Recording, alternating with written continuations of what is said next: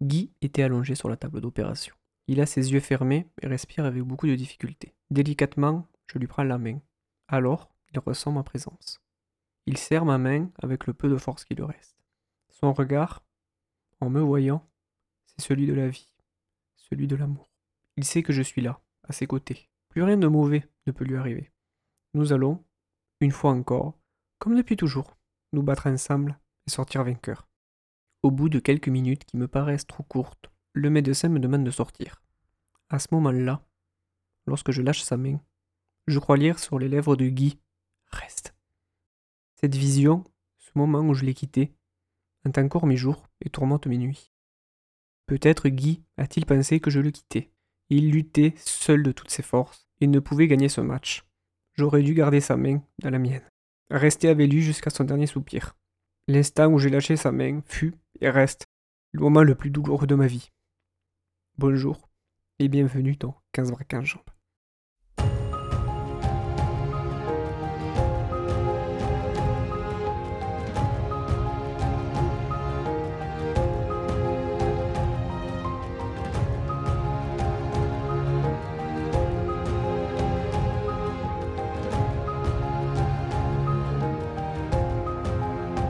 Bienvenue à vous dans ce deuxième épisode de Bonus offensant de 15 bras, 15 jambes. J'en parlais déjà depuis quelques temps, mais aujourd'hui nous allons enfin nous consacrer au nom des stades. Le texte que je vous ai conté est extrait du livre Nous étions si heureux d'André Boniface et vous allez comprendre rapidement pourquoi j'ai choisi cet extrait plutôt qu'un autre. On se retrouve tout de suite après un petit jingle. Destroyer, ça veut dire, euh, ça veut dire ratatiner, ça veut dire réduire à néant euh, l'adversaire, ça veut dire le terrasser. Si on essaye de parler français, ça veut dire euh, l'anéantir. Et, et, tout ça, en termes toulonnais, c'est destroyer. Pour ce premier stade, nous allons prendre la direction des Landes. Nous allons aller à Mont-de-Marsan, avec un stade si bien nommé qui s'appelle le stade Guy Boniface. Il est le stade résident du Stade Montois Rugby. Le stade commence à être construit à partir de juillet 1963 pour succéder au stade Jean Lousteau, mais il est inauguré à partir du 12 septembre 1965 sous le nom de stade Barbe d'Or. Malgré tout, il servira pour un magnifique derby en 1964 en mai, pour être précis, contre l'adversaire tant redouté du stade Montois, à savoir l'US Dax, qui est aussi dans les Landes, ne le Aujourd'hui, pour être précis, à la date de 2016, le stade est validé pour 16 800 places. Il a reçu quelques rénovations, particulièrement en 2017 pour lui rajouter, enfin pour rénover une tribune complètement et pour, pour faire un vrai, comment pourrait-on dire, un vrai multiplex sport, voilà, pour être euh, tout à fait exact, parce que c'est un stade avec par exemple une piste d'athlétisme tout autour qui s'appelle d'ailleurs Colette Besson. Colette Besson, pour ceux qui ne le savent pas, elle n'est pas déjà originaire des Landes, elle est originaire des Charentes-Maritimes, mais elle est surtout médaillée d'or aux Jeux Olympiques de 1968 au Mexique, où elle a reçu la médaille d'or pour le 400 euh, mètres. Elle a aussi reçu plusieurs médailles, dont des médailles d'or pour les Jeux méditerranéens, pour les championnats d'Europe et surtout 13 fois championne de France. Pour en revenir au stade Guy Boniface, il faut tout de même noter qu'à partir du 12 janvier 2020, très récemment par rapport à cet épisode, le stade fut renommé le stade André et Guy Boniface. Pour l'occasion, les tribunes furent aussi baptisées. Nous avons la tribune la plus récente qui est la tribune Benoît Doga. Benoît Doga, lui, né en 1942 au mois de mai dans les Landes, il est l'un des principaux acteurs de la victoire française quand même pour trois tournois des cinq nations, 1967, 68 et 70, avec la réalisation d'un grand chelem en 1968. Il participe aussi à de multiples tournées en Afrique du Sud, en Australie et en Nouvelle-Zélande. Cette excellente deuxième ligne cumule tout de même 63 sélections pour l'équipe de France, il a marqué 11 essais et il fut surtout désigné capitaine à 9 reprises. La tribune la plus ancienne, elle, est nommée Christian Daroui, du nom de cet ailier, fidèle du Stade de Montois avec qui il fut champion en 1950. Alors il fut champion en 1963 et finaliste en 1959. Il a été aussi bon, ben, sélectionné en équipe de France avec qui il marqua 69 points pour un total de 23 essais, record français pour l'époque, et il fut un des participants majeurs du tournoi des 5 nations de 1959 et 1967. Il fut aussi capitaine du 15 de France à 10 reprises pour une quarantaine de sélections. Pour en revenir à notre stade, je vais maintenant vous parler de la personne de Guy Boniface qui est né le 6 mars 1937 dans les Landes et qui malheureusement est décédé le 1er janvier 1968 dans un accident de voiture à Saint-Sevé. Il avait 30 ans. Le 3 quarts centre fut sélectionné à 35 reprises pour l'équipe de France de 1960 à 1966. Il marqua 15 essais à cette occasion et il a évolué pendant une dizaine d'années, de 1958 jusqu'à 1968, donc date de son décès, au fameux Stade Montois. Il fut aussi un des acteurs majeurs de la victoire française lors du tournoi des cinq nations 1960 et 1961, et il fut champion de France en 1963 au dépens de l'US Dax, grand rival de l'époque de Pierre Albala des Joues. C'est une expression que j'utilise souvent à tort et à travers parce qu'elle est un peu, bon, elle est chamarrée, elle, est rigolote. Mais je vous parle souvent de duo magique. Et là, il faut le dire, pour une fois, ce n'est pas galvaudé, c'est peut-être même le seul et unique duo magique qui existe. Il formait l'une des paires de centres les plus célèbres de, de tous les temps du rugby, pourrait-on dire. Oui, sans exagérer, je pense. Avec son frère André Boniface, qui était son aîné de 3 ans. André dit Boni et lui né donc le 14 août 1934. Il compte 48 sélections pour l'équipe de France, ça s'étalonne entre 1954 et 1966. Il marqua 44 points pour 11 essais. On rappellera qu'à l'époque, les essais, ça valait moins qu'aujourd'hui. Ça valait peut-être même 3. Je ne sais pas si c'est 3, mais je pense que c'était plutôt 4 points. Il commença sa carrière à l'US Dax. Il passa à l'ennemi à partir de 1900. Bon, c'était de 51 à 52 à l'US Dax. Puis, il finit sa carrière entière au Stade Montois. Il participa aux victoires françaises pour le tournoi des 5 nations 1954, 55, 59 et 1962. Il participe aux tournées en Nouvelle-Zélande et en Australie en 1961. Il, il, il fut aussi champion de France, à la même occasion que son frère d'ailleurs, en 1963, et il est finaliste en 53 et 69. Ils furent donc contemporains de grands joueurs comme que j'ai cité tout à l'heure, Pierre Albaladejo, Jean Gachassin ou encore Michel Crost. Alors, outre la, fatalité, dirons-nous, pour, pour, trouver un mot euh, élégant, il faut savoir si leur carrière s'est arrêtée en 1966. C'est pour de malheureuses bisbilles avec la, ben, la Fédération française du rugby en effet, lors d'un match opposant le Pays de Galles à la France, Jean Gachassin eut le crime de lèse-majesté de se faire intercepter. À l'époque, euh, bon, voilà, on marquait pas des tonnes de points non plus. Et euh, gallois marqua un essai là-dessus. Et la fédération se dit pourquoi ne pas faire un petit peu le ménage à cette occasion. L'occasion faisait le larron. Donc on a dégagé l'immense Jean Pratt, qui était, on va dire, l'homme de terrain à l'époque, parce qu'il n'y avait pas d'entraîneur. Il en a profité donc pour dégager euh, nos deux frères André et Guy Boniface, et se rajoutent à cela Jean Gachassin et Michel Crost tout de même. Alors que sur les deux ans précédents, je peux vous dire que quand je vois ça, ça me fait peur, la France avait remporté 11 victoires, concédé 3 nuls pour 2 défaites. Autant vous dire qu'ils étaient beaucoup moins indulgents que maintenant. Alors pourquoi avoir voulu parler du stade Guy Boniface, enfin André Guy Boniface plutôt? Tout simplement parce que bah, déjà je suis un, petit peu amoureux du stade Montois, on va dire que c'est une équipe qui aime jouer, qui c'est, une équipe d'été. Hein. C'est malheureusement pas forcément le rugby d'hiver qu'il représente, mais voilà, c'est, un rugby fait de passes, fait, de prise d'initiative. Ils avaient, toujours eu des excellents joueurs, comme ce facétieux de Qui a fini après à, Toulouse. Mais c'est surtout bah, pour deux aspects déjà, parce que André et Guy Boniface à l'époque, c'était un peu bah, un petit peu les Beatles à la française, pour ne pas forcément exagérer, mais pour de vrai. Euh, énormément de gens se retrouvaient finalement au stade. Euh, ben, ils ne s'appelaient pas Guy Boniface à l'époque, mais voilà, on se retrouvait là pour les regarder jouer parce que c'était des esthètes, ils étaient des très beaux joueurs.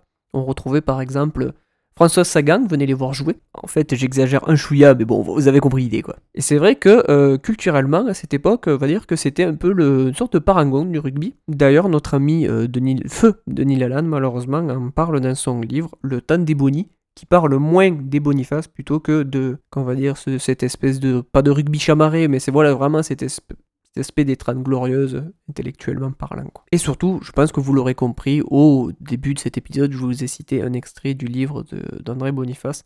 Et en fait, je l'ai découvert par le biais de, bah, de Midi Olympique, tout simplement.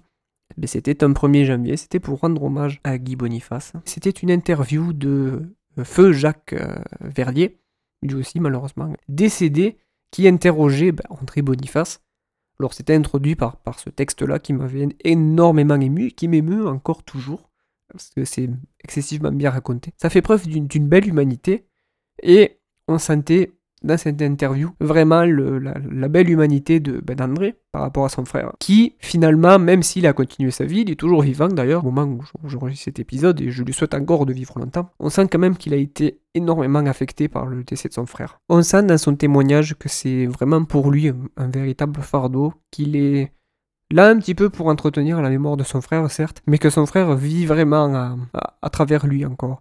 Il, sait qu'il est parti, il sait que ça fait longtemps, mais même 50 ans après, il a toujours une douleur très vive à, raconter ça. Et on sent cette part d'humanité qui s'est à la fois échappée, mais qui est toujours là, ce, frère qui a disparu, mais, mais qui le hante visiblement, qui, voilà, qui, qui fait partie intégrante de lui. Et c'est vraiment touchant. Et si je voulais commencer par ce stade, c'était vraiment pour, euh, pour aller au-delà de ce sentiment qu'on a des fois on a bah, tout autour de nous, hein, des, places, des rues, des, ruelles et autres, qui ont des noms divers de quelques...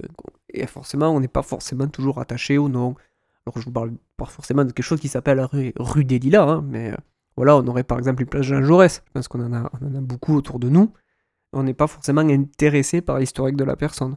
Et là, pour moi, c'est important de parler de comment dire, de mettre en perspective le, fait que derrière ces noms qui nous paraissent très abscons, des fois, qui nous paraissent obscurs, il y a des vrais, il y a de la, il y a de la vie, il y a eu des destinées souvent plus ou moins brisées, vous le verrez dans cette émission.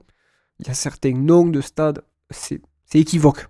Voilà, on peut pas, je peux pas dire autrement, mais il est selon moi important de parler de ces hommes, de ces femmes. alors, femmes, je sais qu'il malheureusement, il n'y en aura pas beaucoup dans cette émission et dans épisodes que je consacrerai au nom des stades parce que bah, le rugby féminin est trop resté longtemps confidentiel et c'est un fait, voilà.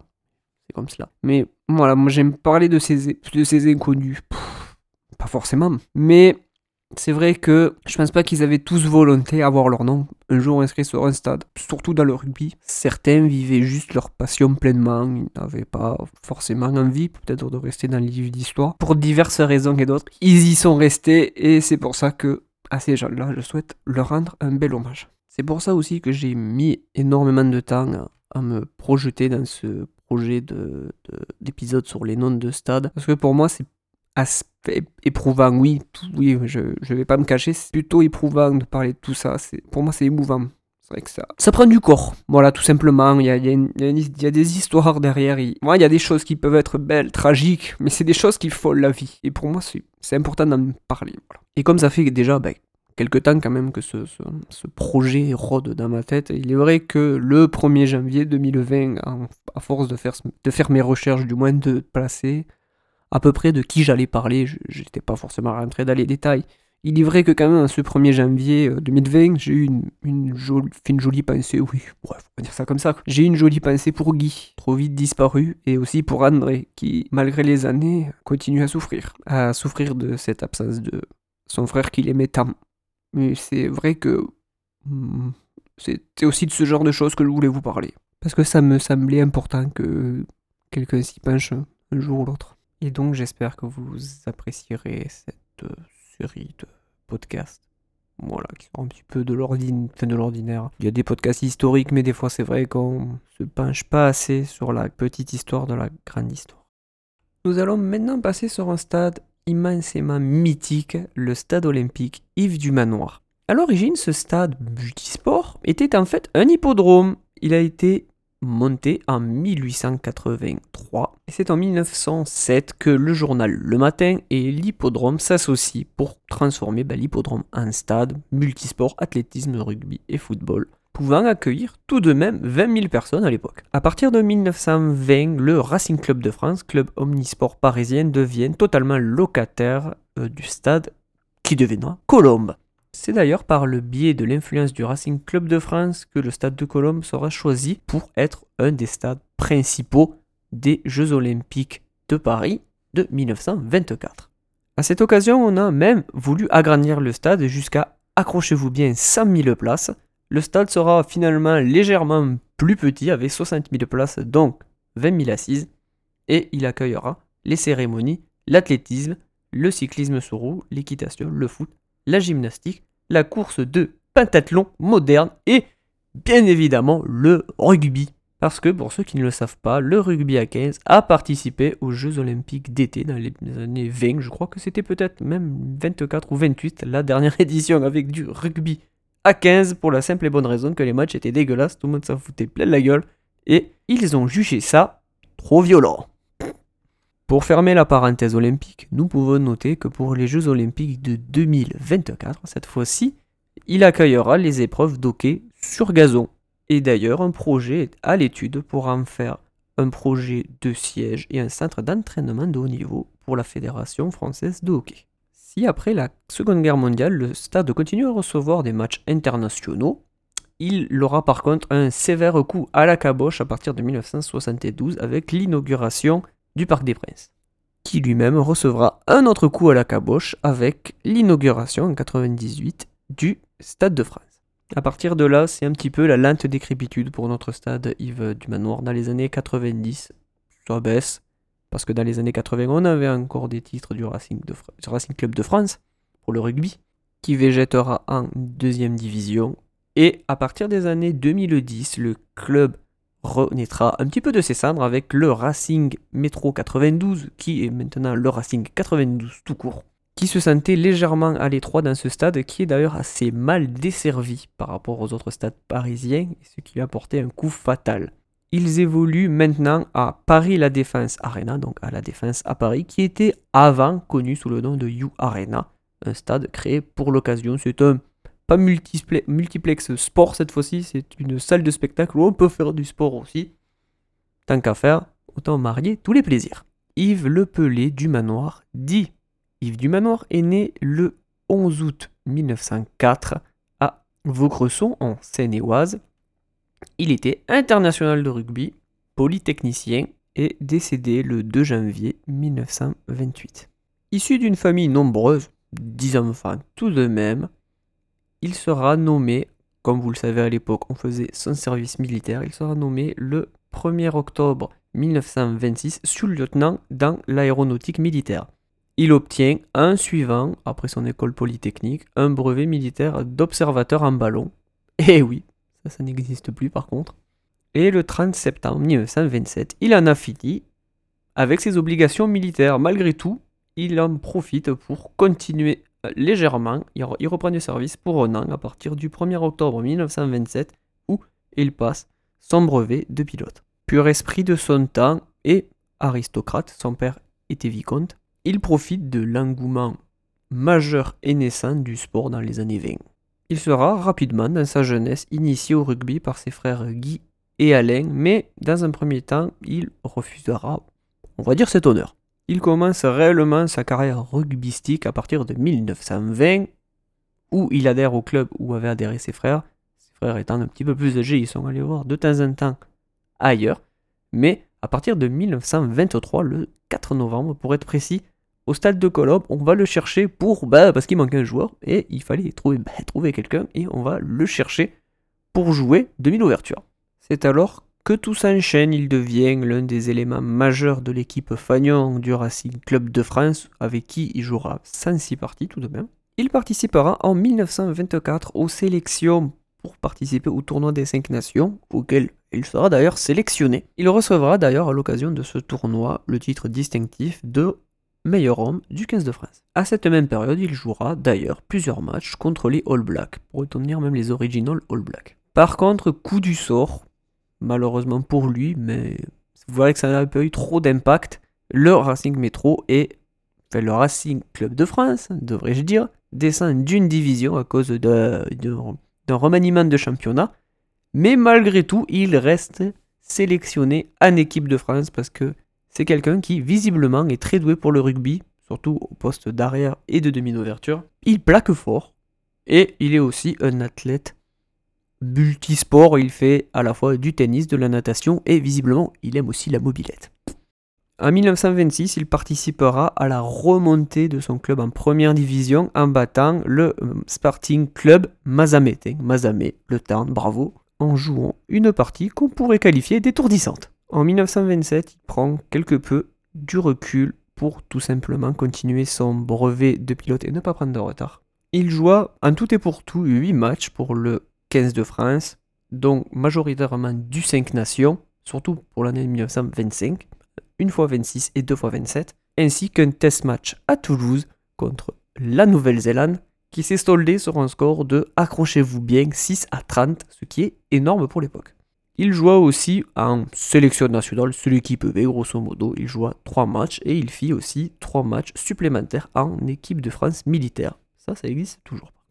Mais comme vous l'avez compris, lui aussi a subi un destin tragique, en effet, en ben, passant son brevet de pilotage en faisant les épreuves. Tout simplement, il a eu ben, un malheureux accident dans une épreuve d'orientation avec une météo particulièrement exécrable, il essaie de voir le nom d'une gare. Malheureusement, par beau temps, c'est possible. Par mauvais temps, c'est plus compliqué. Et en essayant de s'approcher au plus près de la gare, il ne se rend pas compte que juste derrière cette gare, il y avait une rangée de peupliers qu'il heurta. Il décéda 20 minutes après l'accident. Il est d'ailleurs enterré au cimetière du Père-Lachaise. Comme vous le savez souvent aussi, le destin sait se montrer facétieux, et en cet après-midi du c'était un lundi le, de ce 2 janvier 1928. Il y avait aussi un match à Colombe, un France-Écosse.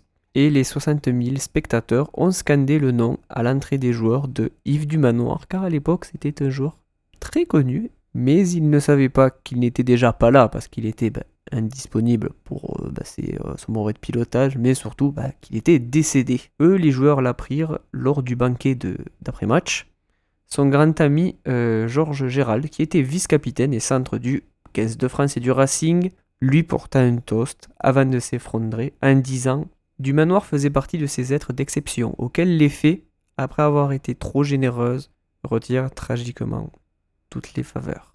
À titre posthume, il fut nommé chevalier de l'Ordre de la Légion d'honneur en 1930. C'est d'ailleurs cette même année que le Racing Club de France décida de lancer une compétition qui, porterait le nom euh, de ce euh, malheureux rugbyman, donc à savoir le challenge Yves du Manoir, qui peut être qualifié de un peu Coupe de France, comme on fait au football. Pour finir avec Yves du Manoir, nous allons un petit peu euh, nous recueillir en écoutant cette formule qu'il avait l'habitude de dire Nous sommes là pour nous amuser. Il n'en donne pas moins à chaque partie le maximum de ses forces et de son intelligence, heureux de jouer, heureux de vivre. Pour le troisième et dernier stade de cet épisode, nous allons nous pencher sur un stade qui s'appelait précédemment Parc des Sports de Saint-Léon et qui se nomme maintenant Stade Jean Daugé. Il est situé à Bayonne. Il a été inauguré en 1937, donc sous le nom de Parc des Sports de Saint-Léon, avant d'être renommé plus tard Stade Jean Daugé. Ce stade n'a pas accueilli les premiers pas de l'aviron bayonnais club phare du Pays Basque, né en 1904 d'une scission avec le Nautique de Bayonne. Alors l'un des premiers stades, le stade Ardois, ou Ardoy, je ne sais pas comment on le prononce, lui a été inauguré en 1909 et on le trouve sur Anglette. C'est d'ailleurs sur ce terrain-là que l'aviron bayonnais remportera ben, son premier bouclier de Brennus en 1913, en pratiquant ce qu'on appelle communément le jeu à la bayonnaise. L'engouement pour le rugby dans les années 20 au Pays Basque est plutôt conséquent parce que nous avons la création de plusieurs clubs et de plusieurs stades, comme le stade Aguilera ou encore le stade des cinq cantons, et on retrouve déjà des derbies, le fameux derby basque, mais pas entre Bayonne et Biarritz, entre Bayonne et Bayonne. Devant tout cet engouement, un véritable stade essaie de sortir de terre, malgré quelques bisbilles, parce que bah, tout le monde n'était pas d'accord. Et finalement, l'emplacement du camp Saint-Léon est décidé pour sortir de terre, ce qui sera a posteriori le futur stade Jean Daugé. Le stade est utilisé à partir de 1935, il est inauguré en 1937 après avoir fini les travaux. Malgré tout, les travaux ne sont jamais réellement finis de 38. Et en 39, seconde inauguration parce que c'est bien de faire plusieurs pots. Alors au début, un seul des deux clubs phares de la ville utilise le stade, l'autre ne veut pas, l'aviron bayonnais, pour des incompatibilités d'humeur, dirons-nous. Malgré tout, ils sont obligés bah, d'immigrer pour la simple et bonne raison que l'autre terrain est un petit peu réquisitionné, même si ils traîneront un petit peu les pieds jusqu'en 1941. Pour une raison tout à fait étrange, ce sera la guerre et l'occupation qui en finiront avec les clivages politiques. L'aviron bayonnais finira donc par intégrer le stade des sports de Saint-Léon. Et visiblement, ce retour au Bercail a été une riche idée parce qu'après le titre de 1913 et de 1934, ils remporteront un troisième titre de champion de France en 1943 dans une période où, vous vous doutez bien, il s'est passé beaucoup de choses et par exemple, le rugby à 13 était interdit parce qu'ils étaient fâchés. Et donc, en fait, l'aviron, bah, le côte basque 13 a fusionné avec l'aviron bayonnais pour créer un peu la Dream Team. Ceci durera jusqu'à la libération, où le rugby à 13 est redevenu légal. Malgré tout, en France, il a toujours eu du mal à s'en remettre. Le stade et l'aviron bayonnais continueront à connaître la première division, à peu près pendant 85 saisons, où en 1996, patatras, l'aviron chute en deuxième division. C'est d'ailleurs pendant cette période que le stade fut renommé Stade Jeanne Daugé, pour être très précis, c'était le 3 juin 2001. De 2006 à 2009, le stade connaîtra plusieurs plans de réhabilitation plutôt massifs pour l'habilité ben, au haut niveau. La piste cycliste, elle, qui n'est plus vraiment utilisée depuis les années 60-70, elle est réhabilitée en piste d'athlétisme, mais elle ne survivra en tout et pour tout que 5 ans, car en effet, avec 9000 abonnés à l'époque, ce qui est quand même très conséquent, le stade est trop petit, donc il subit plusieurs phases d'agrandissement consécutifs pour arriver à une capacité de 16 934 places, dont 10 733 places assises. Vous l'aurez compris, le rugby basque, qui a un petit peu tchic-tchaké, dirons-nous, entre Anglet et Bayonne, ne pouvait s'inspirer que d'une sommité du rugby qui elle aussi avait tchic-tchaké entre deux formes du rugby. Cette sommité, vous vous en doutez bien, c'est Jean Daugé, né le 12 novembre 1919 à Cambo-les-Bains, dans ben, le Pays Basque, et décédé à Bayonne le 23 octobre 1999. S'il joue à Bayonne pendant ses tendres années, c'est à partir de 1938 qu'il prend un choix plutôt radical. Il opte pour le semi-professionnalisme du rugby à 13 et émigre à Rouen pour jouer ben, au RC Rouen 13, tout en travaillant parallèlement à l'usine euh, de Vernois. Car il n'appréciait pas vraiment les mœurs pseudo-amateurs du championnat de l'époque. En plus, c'était vraiment, à l'époque, euh, fallait être vraiment amateur de chez amateur, c'était vraiment, il fallait vraiment refuser l'argent, parce que si quelqu'un te proposait l'argent, il fallait lui mettre un coup de poignard, parce qu'il il allait un peu tuer la beauté du geste. Sauf que, manque de bol, en 1941, il revient à Bayonne car le régime de Vichy et sa révolution nationale ont interdit le rugby à 13. Si le talent de notre trois quarts centre ne laisse personne indifférent, il fut aussi responsable d'une énorme crise entre l'équipe de France et les fédérations d'outre-Manche.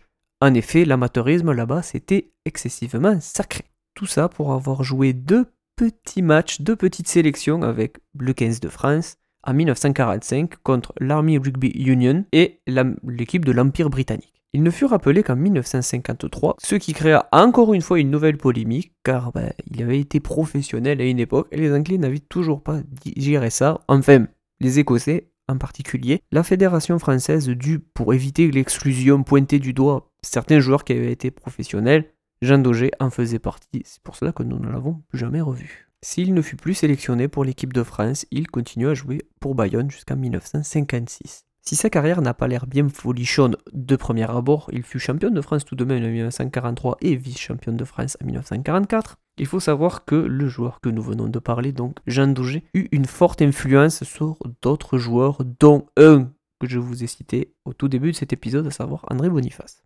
En effet, c'était un joueur excessivement talentueux et c'est pour ça qu'il a influencé nombre de joueurs il connut une légère réhabilitation, un petit peu sur le tard et sur l'honneur. En effet, il était co-sélectionneur du 15 de France en 1973 avec Jean Desclos. Pour la petite anecdote, il est aussi le grand-père d'un joueur connu et entraîneur reconnu encore plus, Vincent Etcheto.